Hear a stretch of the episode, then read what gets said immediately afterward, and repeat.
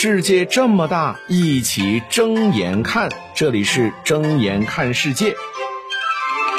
世界这么大，一起睁眼看。各位好，我是尹铮铮。我今天看到《中国青年报》有一个消息，他说有个团队调研了我们国家的中部省份，结果发现呢，有九成的农村留守儿童呢是长期沉迷手机。这九成沉迷手机的儿童里面呢。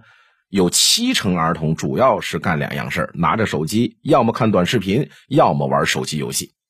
那对于这个沉迷手机这事儿啊，呃，有很多原因，当然也有教育方面的原因呢，或者说是父母不在身边，要不怎么就是留守儿童呢？就是老人家宠爱的原因、溺爱的原因等等等等吧。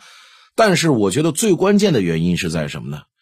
对于这些留守儿童来讲，他不看手机，他干什么？他除了学习以外。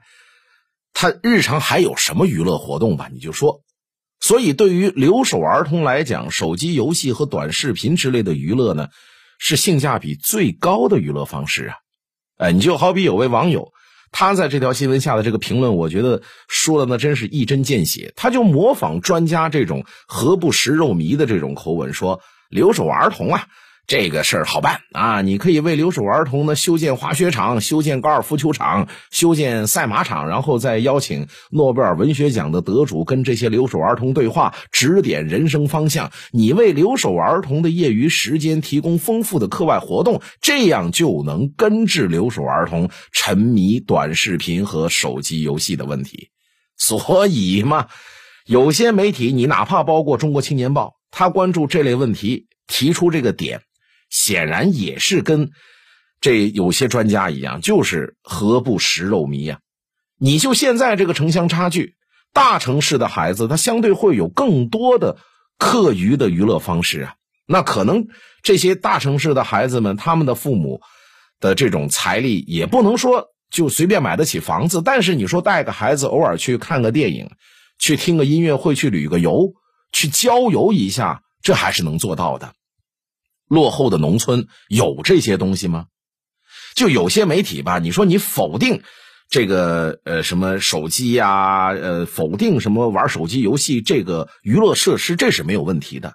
但问题是，你得给这些农村里的留守儿童一种新的性价比跟手机差不多的娱乐方式啊，不然你就也只能说动动嘴皮子，在这里空谈关注。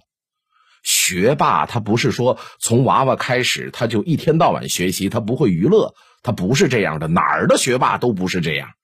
吃不饱之前，我们就只有一个烦恼；吃饱了之后，我们会有更多的烦恼。但是解决这些烦恼的思路，绝对不是说回到当时吃不饱饭的时候啊。睁眼看世界，世界这么大，一起睁眼看。感谢收听。